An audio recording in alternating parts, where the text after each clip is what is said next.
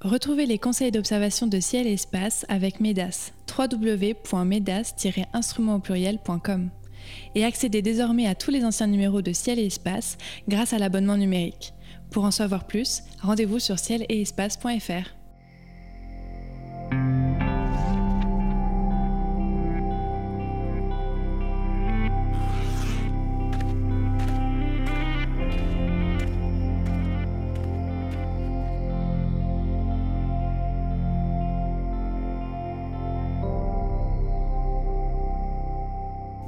merci d'être à l'écoute des éphémérides radio de Ciel et Espace. Comme chaque mois, conseils d'observation, coup de cœur, conseils photo et récits astro seront au programme de cette émission. Elle démarre avec la liste des phénomènes célestes observables en ce mois de septembre 2023. Le croissant de Vénus sera visible aux jumelles le matin autour du 3. Jupiter et la Lune se lèvent ensemble le 4. Vénus et la Lune, toutes les deux en croissant, seront proches l'une de l'autre le 12. La lumière zodiacale est observable vers le 16. Neptune passe à l'opposition le 19 et Mercure sera observable en dernier quartier le 22. Pour commenter ces spectacles célestes, je serai accompagné comme chaque mois par Cyril Birnbaum et Sébastien Fontaine. Cyril nous dévoilera sa chronique photo en deuxième partie d'émission et Sébastien nous contera une histoire d'astronomie dans quelques secondes. Messieurs, bonjour. Bonjour. Bonjour. Alors Sébastien, chaque mois c'est vous qui démarrez cette émission nous contant une petite ou une grande histoire autour de l'astronomie. Parfois c'est un personnage euh, de l'astronomie qui vous intéresse et ce mois-ci je crois que vous allez nous parler de monsieur Lindblad. Oui exactement, astronome euh, suédois, euh, Bertil Lindblad, né en 1895 et mort en 1965. Il débute sa carrière par l'étude des mouvements des amas globulaires. il faut remettre un petit peu dans le contexte. dans les années 20, il y a deux visions euh, concernant l'univers qui s'opposent quasiment. Euh, une première vision qui part du principe que la Voie lactée, c'est l'univers. Euh, tout ce qui est dans la Voie lactée, c'est tout l'univers, tout simplement. Et puis la deuxième vision, vous la connaissez, c'est que les nébuleuses spirales sont d'autres voies lactées, des univers-îles, comme on pourra le dire quelques décennies plus tard. en 1926, euh, Lindblad travaille à, la forme que doit avoir la, Voie lactée et conclut qu'il s'agit d'une spirale en rotation. Alors pour arriver à cette conclusion, il va s'appuyer sur les travaux de Harlow Shapley. Euh, on l'a déjà évoqué, euh, Shapley, un astronome mort en 1972. Euh, c'est lui qui, grâce notamment au céphéide, vous savez, tout le travail d'Henrietta Leavitt, a mesuré les distances des amas globulaires. Et donc Shapley a travaillé à la forme de la Voie lactée et il va surtout déterminer la position du Soleil dans, la Voie lactée.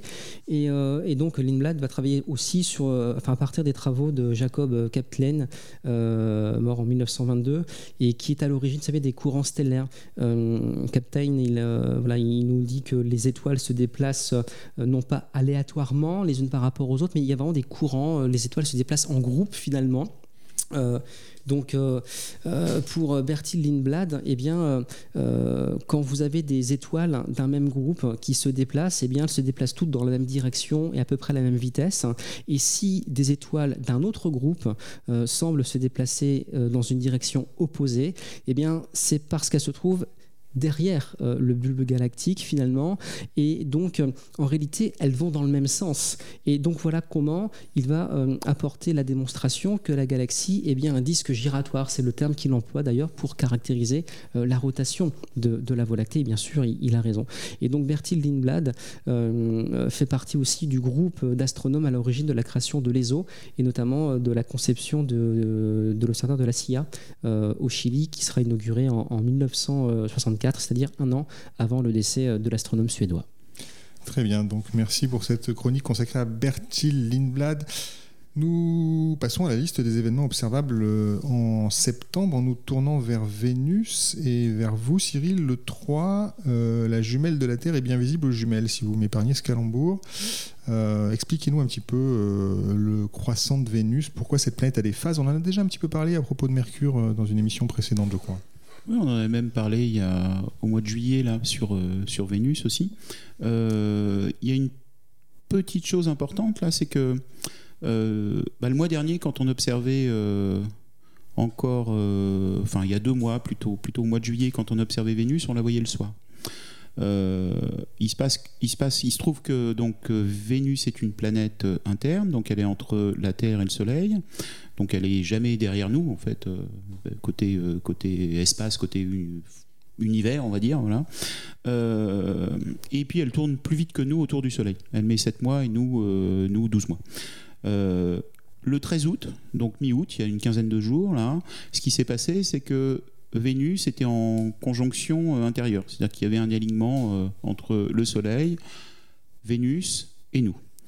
C'est-à-dire que avant le 13 août, elle était plutôt du soir, et à partir du 13 août, elle est plutôt du matin. Donc là, à partir de, de, depuis quelques jours, bah, on la revoit et on la voit sur le matin. Et ce qu'on voit, c'est que, bah, un petit peu comme la Lune, euh, elle monte des phases, des phases qui sont liées au positionnement de la Terre par rapport à elle et par rapport au Soleil. C'est bien le Soleil qui éclaire la, Vénus, comme le Soleil éclaire aussi la Lune d'ailleurs, et ça donne des phases. Donc là, en ce moment, bah, on va voir un très très fin croissant, parce qu'elle vient de passer en fait devant nous en quelque sorte, et elle est de nouveau éclairée par le Soleil. Euh, voilà. Et c'est Galilée, je crois, qui a été le premier à découvrir euh, ces phases de Vénus. Oui, oui, oui, c'est Galilée qui, les a découvertes. Et d'ailleurs, ce, ce qui, est amusant, c'est que il était un peu, euh, je sais pas comment on pourrait dire, cabotin. Parce qu'en fait, ses découvertes, avant de les donner à tout le monde, avant de les publier, il les donnait par adagramme à ses potes. Euh, alors ses potes, c'était euh, forcément Kepler, pour lui confirmer éventuellement des choses. C'était aussi son sorte de, de mécène le comte de Médicis, là, où il envoyait aussi ses, infos. Et donc, vous receviez un truc un peu euh, sans queue ni tête, euh, soit que des lettres, donc il fallait les remettre dans le bon sens, euh, soit des mots en latin et pareil qui ne voulaient pas forcément dire quelque chose. donc, c'était pas si simple que ça. Alors, n'ayant pas fait catéchisme première langue, et n'étant pas un élève comme Sébastien de Denis Savoie qui parle et qui comprend le latin surtout, qui ne fait pas que le parler, j'ai été obligé, alors je, prends mes notes, vous entendez, là c'est du direct euh, carrément. Donc par exemple sur, euh, sur Vénus, il s'était amusé à écrire à, à Kepler, il avait, alors Désolé pour les, les, latinistes, moi j'ai arrêté, je pense, en quatrième. Euh, donc il y a très très longtemps. Donc il avait écrit Aec, Immatura, Mi, Yam, Frustra, les Gutures. Euh, donc ça c'est déjà chaud. Donc si on met les lettres dans le bon sens, hein, c'est le principe des anagrammes, on a un truc qui n'est pas super clair aussi non plus pour moi, qui est euh, Cynthiae euh, figuras aenularatur mater amorum. Donc j'espère que Denis Savoie n'écoute pas. ce qui signifie clairement, en, bon français, la mère des amours imite les figures de Cynthie. Euh, là, on se croirait quasiment dans un, dans un documentaire américain. Euh, donc c'est un peu chaud, là. Cinti, je ne connais pas bien. La mère des amours non plus. Euh, alors, si on décode ça, la mère des amours, en fait, enfin non, commençons par Cinti. Cinti, en fait, c'est dans la mythologie, c'est la lune. Donc ça nous aide pas encore. Et la mère des amours, euh, bah, c'est plutôt le, bah, c'est Vénus forcément. Hein. les amours, c'est Vénus. Et là on commence donc, à réussir. Donc là on commence à refaire un peu un lien. Ça veut dire que on a une phrase qui voudrait dire Vénus imite les figures de la Lune. Donc si Vénus imite les figures de la Lune, les lunes c'est les phases, et donc il est le premier effectivement à avoir observé les phases de la Lune. Alors ça c'est une, c'est quasi une interprétation là, parce que euh, si on reprend d'autres phrases qu'il a écrites, euh, on découvre que euh, il voit que Saturne a, enfin, c'est trois trois morceaux Saturne, donc là c'est pas, donc on peut se dire que peut-être c'est parce que sa lunette était pas très très bien réglée. Vous vous souvenez, hein, là, on n'avait pas des doublés, des triplés, des trucs en fluorite, etc. Hein. C'est-à-dire que c'est c'est juste de lentilles côte à côte, donc effectivement, on peut imaginer quand on voit les dessins, les très beaux dessins qu'il a fait, on imagine plutôt euh, une, tasse avec deux anses ou euh, plutôt qu'un anneau ou des petits, des petits satellites autour de, euh, de Saturne. Oui, il a clairement pas compris qu'il y avait un anneau autour de bah, Vénus. Bah, C'était pas simple à imaginer. Hein, il faut se rappeler aussi que pour ses premières lunettes, vous il a récupéré le, point focal en dehors du tube. Il fallait tenir l'oculaire en dehors du tube, hein, donc il ne fallait pas trembler non plus pour avoir une image à peu près fixe. Euh, et puis il y, a eu d'autres trucs plus étranges, c'est-à-dire que sur une des phrases, euh, c'est-à-dire qu'il écrit euh, pareil à un anagramme qu'il écrit à Kepler, en fait il parle de qu'il a raison, que Kepler a raison en fait, et que donc la Terre il y a une lune et que Mars il y a deux lunes Sauf que bon, ça a dû être découvert 200 ans, 200 ans après. Donc là aussi, c'est-à-dire que l'anagramme, euh, c'est notre interprétation à nous, mais c'est-à-dire qu'on on n'a pas, le- on pas le résultat de son anagramme à lui. C'est-à-dire qu'avec un anagramme, on peut avoir plusieurs solutions, j'imagine. Voilà. Mais, mais ce qui est ce qui est fascinant quand même avec la, la découverte des phases de Vénus, c'est que Galilée apporte du crédit aux idées coperniciennes. Ouais, c'est surtout ça qu'il faut euh, aussi euh, évoquer. Effectivement, puisque si euh, Vénus a des faces et qu'elle tourne autour du Soleil, Oui, alors Ouais, le système de Tycho Brahe permet d'expliquer les phases de, de Vénus, mais là encore, on, on s'éloigne un petit peu du sujet principal. Très bien, écoutez, alors si vous voulez réfléchir et euh, poursuivre cette discussion autour de Vénus, eh commencez par l'observer en début de mois et puis ensuite, euh, euh, eh bien, écoutez, lisez Ciel et Espace où on en parle euh, aussi euh, et vous comprendrez ce qui se passe avec ces phases. Euh, le 4, un beau spectacle au-dessus de l'horizon Est avec la Lune et Jupiter qui se lèvent ensemble. Euh, Sébastien, à quelle heure faut-il scruter l'horizon pour voir se lever conjoint? Alors, ouais, Ju- alors Jupiter se lève euh, à 22h30, euh, la Lune euh, 22h20, donc 10 minutes plus tôt. Donc euh, ouais, c'est un joli euh, lever de, concert. Euh, et je crois que le, prétexte de cette observation, c'est aussi de remettre un petit peu euh, les objets en perspective. On va parler un petit peu en distance lumière. hein. L'année-lumière, c'est la distance que parcourt la lumière en un an, la vitesse de 300 000 km par seconde. On se rappelle plus simplement qu'une année-lumière, c'est à peu près 10 000 milliards de kilomètres. Et donc au premier plan, vous avez cette Lune, euh, la Lune qui se trouve à une seconde lumière, euh, Jupiter, 37 minutes lumière derrière. Et je voudrais évoquer les Pléiades, puisqu'on n'est pas très loin des Pléiades, euh, puisque le 5, la Lune va croiser l'amas des Pléiades, et donc à peu près 400 années-lumière de nous. Et donc c'est bien aussi de remettre les choses un petit peu en profondeur. On peut observer donc le 4 et le 5, c'est euh, spectacle. À, à l'œil nu, on est, on est là- à l'œil nu. Oui, oui, tout à fait, complètement, là. oui, oui, oui. Très bien, on passe au 12, deux croissants pour le prix d'un, celui de Vénus euh, et celui de la Lune. Les deux corps célestes sont assez proches, à la même hauteur sur l'horizon Est. Euh, Cyril, ben, on en a parlé longuement hein, des phases de la Lune et de Vénus. Là, c'est vraiment l'occasion de les observer ensemble. Euh, mais à quelle heure il faut regarder? Le soleil se lève à 7h22, donc on l'a dit précédemment, la Vénus est du matin maintenant. Euh, C'est-à-dire que il va falloir, je pense, se lever à, à 6h30 quoi, pour avoir euh, 20 degrés, enfin avoir le phénomène 20 degrés au-dessus de l'horizon. Euh, vous allez avoir un- une lumière cendrée sur la Lune, donc ça va être assez joli. Et euh, pour reprendre euh, Sébastien le mois dernier, c'est-à-dire que entre la Lune et Vénus, on sera à une, une casserole. C'est la nouvelle échelle, Avec ou sans myrtille sans myrtille. Et euh, c'est-à-dire qu'il faut donc se lever tôt. Donc 10 degrés pour ceux qui n'auraient 10 pas écouté les degrés, émissions voilà. précédentes, une base de casserole, donc la base de la gondole, base de c'est 10 casserole. degrés, C'est 10 euh, sur le degrés. ciel. C'est- deux mains selon la longueur des bras. Euh, voilà. Très bien, donc il faut observer ça euh, à l'œil nu, évidemment. Est-ce Oui. que ça peut être photographié? Oui, ça peut être observé aux jumelles, mais alors ça rentre pas dans un seul champ de jumelles. On passait l'un à l'autre pour voir le, le fin croissant des deux au final, donc ça c'est plutôt sympa. Euh, au- en photo, bah, ça donnera. euh, au final, vous êtes obligé, si vous voulez avoir les deux, de prendre un 50 mm ou un 85 mm pour avoir ces 10 degrés de, qui séparent. hein. Euh, donc ça n'a pas grand grand intérêt parce que vous n'allez pas avoir le fin croissant de, Vénus. C'est-à-dire que vous aurez par contre la lumière cendrée de la Lune avec un point lumineux euh, à côté, enfin à 10 degrés à gauche, là, qui sera, euh, qui sera Vénus. Donc voilà, dans les lueurs du lever de soleil, ça peut être une très jolie photo. Et pour la faire, comment on s'y prend Parce que Ah bah, pied photo, euh, euh, pied photo, l'appareil euh, donc qui peut être, enfin c'est toujours mieux de le débrayer, si possible d'être dans les dans les fichiers en RAW, c'est-à-dire que les fichiers natifs qui vous permettent de rattraper un peu les images par la suite hein, avec les, bons logiciels. Donc vous allez faire une pause qui va être de l'ordre de peut-être euh, une demi-seconde, une seconde, selon l'ouverture. Euh, et idéalement, c'est d'avoir le premier plan. Comme vous êtes 20 degrés au-dessus de l'horizon, euh, donc ça veut dire que ça rentre tranquillement dans un 85-100 mm. Euh, non, 100 mm, ça rentre pas. Dans entre 50 et 85 mm. Et vous allez pouvoir avoir, en, en- en mettant votre, euh, votre image à l'horizontale, à la fois Vénus, à la fois le fin croissant. Et l'idée, c'est d'arriver à avoir la lumière cendrée, donc la lumière qui est euh, réfléchie par, le- par les océans euh, terrestres sur, le, sur la Lune.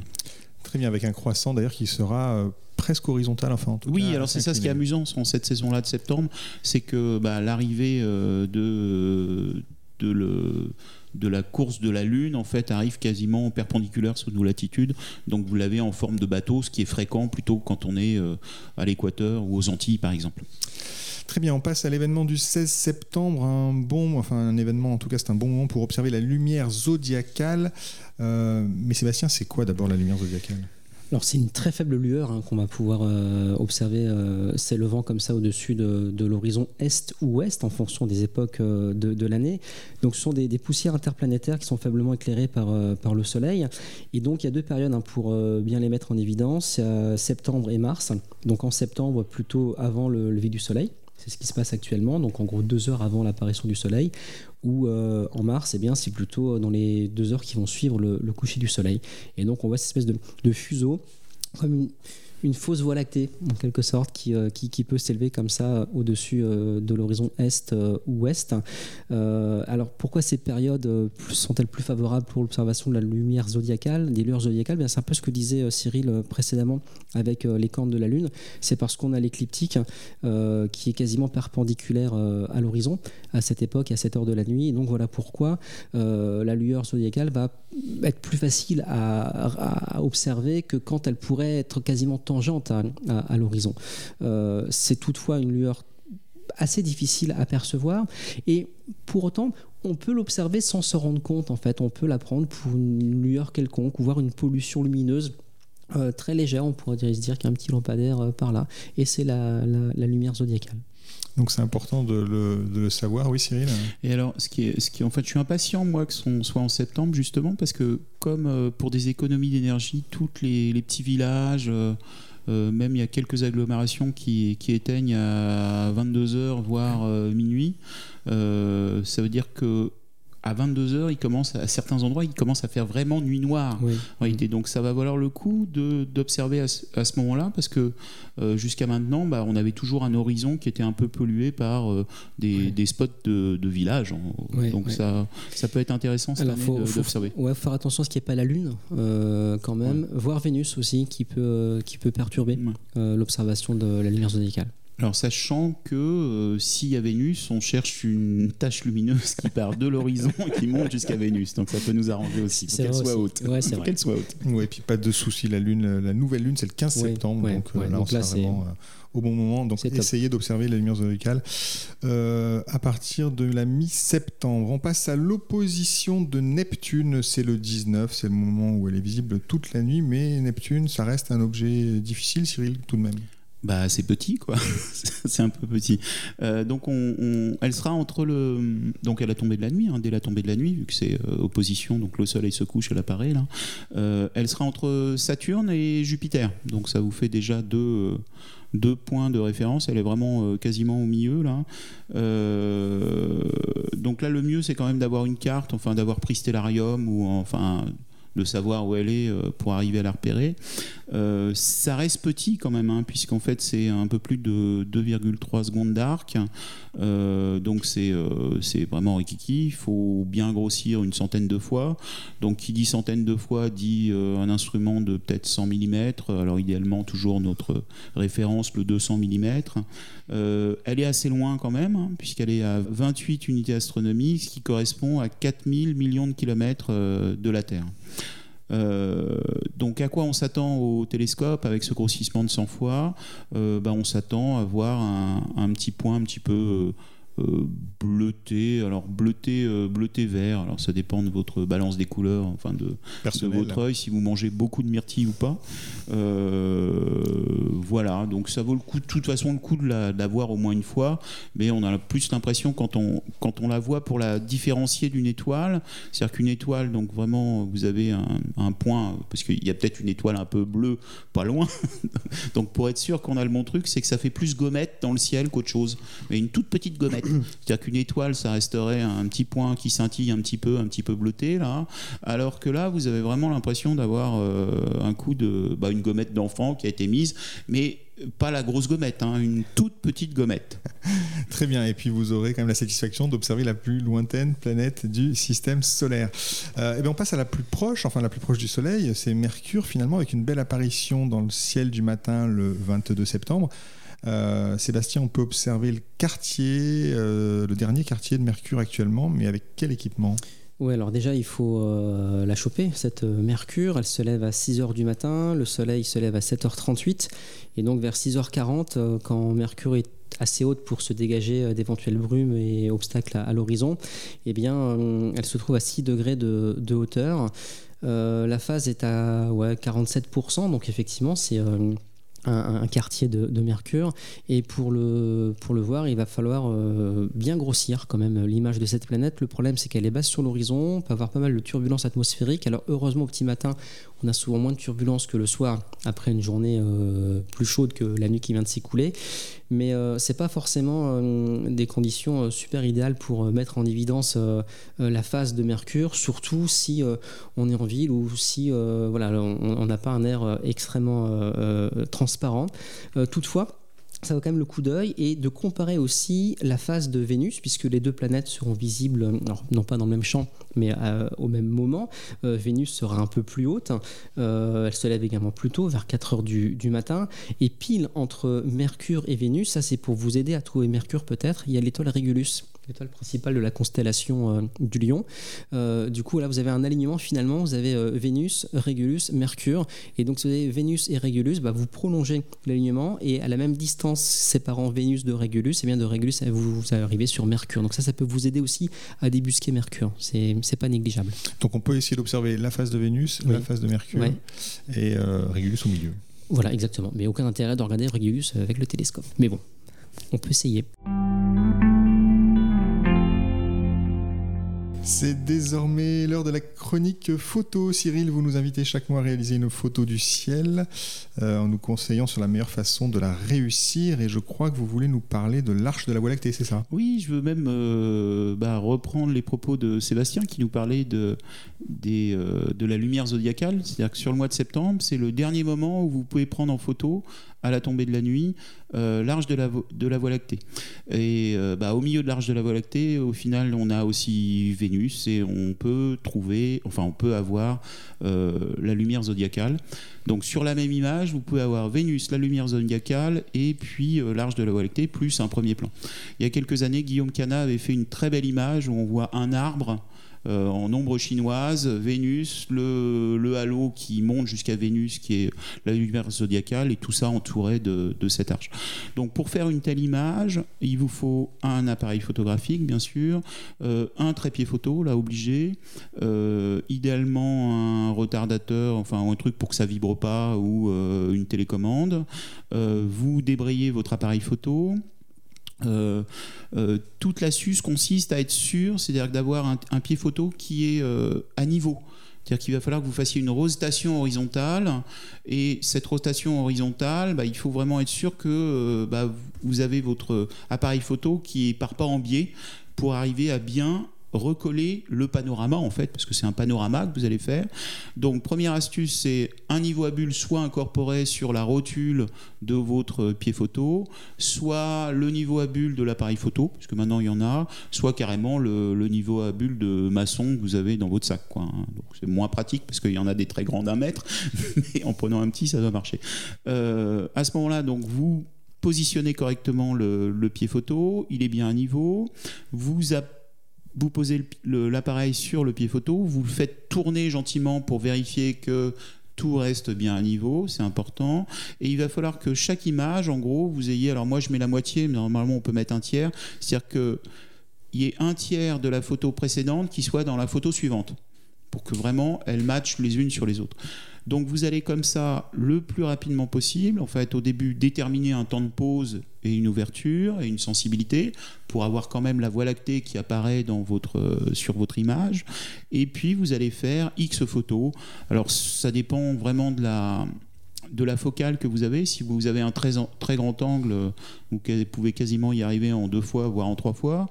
Euh, c'est peut-être plus facile pour les débutants. Par contre, plus l'angle est grand, plus vous avez une déformation. Donc plus, ça, va être chaud pour faire l'assemblage de panorama par la suite. Donc idéalement, si vous avez un 16 mm ou un 20 mm, ça passe encore. Si vous avez un 35, c'est encore plus facile, mais vous allez multiplier le nombre d'images. Donc il va falloir travailler sur des fichiers qui sont assez lourds.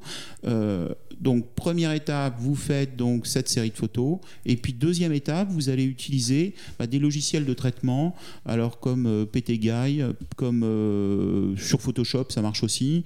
Et puis sinon, il y a un logiciel qui est un petit peu plus compliqué à utiliser, mais là aussi, vous avez des tutos et peut-être qu'un jour, euh, il y aura un tuto sur, la chaîne YouTube de Ciel Espace, sur Hugging, qui vous permet aussi de faire, de regrouper ces images. Très bien, bah écoutez, merci pour ce conseil. Nous approchons de la fin de cette émission. Cyril Sébastien, c'est le moment de dévoiler votre coup de cœur, un astre, un livre, une exposition, une mission spatiale, un festival, un astrodome. Je récite la liste à chaque fois, mais vous avez le choix. Sébastien, qu'avez-vous choisi ce mois-ci? Alors, je fais le retour des nuits. Euh, on passe euh, l'équinoxe le 23 septembre et enfin les nuits deviennent plus longues que les jours, tout simplement. Donc ça nous rappelle quand même qu'il y a des, petites bornes comme ça dans le calendrier qui sont strictement astronomiques et euh, c'est le prétexte aussi pour se rappeler un petit peu le phénomène des saisons. deux causes au phénomène des saisons sur Terre. Premièrement, la Terre tourne autour du Soleil. Deuxièmement, l'axe de rotation de la Terre est incliné d'environ 23 degrés sur, sur son orbite autour du, Soleil. Et du coup, ce sont ces, ces deux paramètres qui font qu'au cours de la journée et au cours de l'année surtout, la culmination du Soleil n'est pas toujours la même à midi. Vous l'avez remarqué, aux alentours du solstice euh, du mois de juin, donc le 21 juin à Paris, le soleil culmine à environ 65 degrés de hauteur, alors qu'au solstice de décembre, il ne culminera qu'à 18 degrés. Et euh, ce qui va avoir pour conséquence euh, de modifier considérablement la durée d'ensoleillement, puisque aux alentours du 21 juin, le jour dure 16 heures à Paris, la nuit seulement 8 heures, et c'est le contraire en hiver. Et donc les équinoxes, euh, c'est le latin euh, de, Cyril ou de M. Savoie, comme tu disais, euh, c'est égalité entre le jour et la nuit finalement. Et donc vous avez 12 heures de jour, 12 heures de nuit. Et donc ce sont des dates un peu charnières, en tout cas pour certains astronomes, puisque surtout à l'automne, voilà, on passe du côté obscur, si j'ose dire, puisque la nuit l'emporte sur le jour. Euh, et donc on va se diriger vers des nuits de plus en plus propices aux, observations. Donc voilà, mon petit coup de cœur, c'était ça. Cyril, quel est votre coup de cœur? Alors moi c'est une exposition, c'est en attendant euh, l'exposition qui va avoir lieu en octobre à la Cité des Sciences et de l'Industrie qui s'appelle Mission euh, spatiale, où vous aurez la chance de pouvoir aller euh, quasiment d'embarquer sur la Lune avec le module, la gateway de la mission Artemis. Donc en attendant cette mission-là, vous pouvez aller faire un tour à la Cité de l'Espace à Toulouse. À la Cité de l'Espace à Toulouse, on a en ce moment une exposition qui s'appelle Lune, épisode 2, on y retourne, qui est une expo complètement immersive et dans laquelle bah, on traite de différents sujets. C'est-à-dire que vous allez vous retrouver euh, sur les bases, sur les bases lunaires et puis vous allez vous poser des questions sur quelles ressources sur la Lune, sur comment gérer l'eau, l'énergie, euh, comment on se protège pour rester longtemps sur la Lune, etc. etc. et euh, bah, comment vivre et travailler sur notre beau satellite. Voilà. Très bien, bah, merci beaucoup pour ces coups de cœur. J'ajoute, si vous le permettez, euh, à destination des Parisiens ou des touristes qui seraient à Paris en ce début de mois de septembre, qu'il restera encore trois dernières soirées d'observation publique et gratuite sur inscription euh, du festival Paris sous les étoiles, hein, organisé par l'Association française d'astronomie. Elles auront lieu les 1er, les 2 et les 9 septembre. Alors le 1er septembre, ce sera à 21h à l'Allée Royale du Bois de Vincennes. Le 2, à la même heure, dans le parc de Choisy, c'est dans le 13e arrondissement et le 9 euh, dans le parc Montsouris face aux locaux de l'AFA et de Ciel et Espace. Euh, tous les renseignements sont disponibles sur www.afastronomie.fr et le 9 c'est aussi euh, la journée Astro Junior, donc tous des, ateliers destinés aux, astronomes en, herbe à partir de disons 6-7 ans. Et toutes les informations pour cette journée du 9 dans le parc Montsouris donc sur le site de Ciel et Espace, le site de l'AFA pardon, donc c'est afastronomie.fr je, crois que tu as oublié quelque chose. une information importante. Ouais, très importante. Et le 9. Le 9. le 9, le 9. Le 9. C'est l'anniversaire de notre réalisateur Nicolas Franco. Et voilà. Effectivement. Alors pour ça, eh écoutez, rendez-vous tous au Parc Montsouris. Il nous offrera euh, de la des, étoiles, des étoiles et des, étoiles et des myrtilles. Très bien. Ben, merci beaucoup, euh, messieurs, pour ces éphémérides euh, qui s'achèvent pour ce mois-ci. Merci Cyril, merci Sébastien, merci Nicolas et bon anniversaire. Euh, l'émission était présentée comme chaque mois par David Fossé. Nous vous donnons rendez-vous au mois d'octobre. D'ici là, songez à vous abonner ou vous réabonner à Ciel Espace. Votre soutien nous est précieux. Merci pour votre fidélité et à très bientôt pour une nouvelle émission.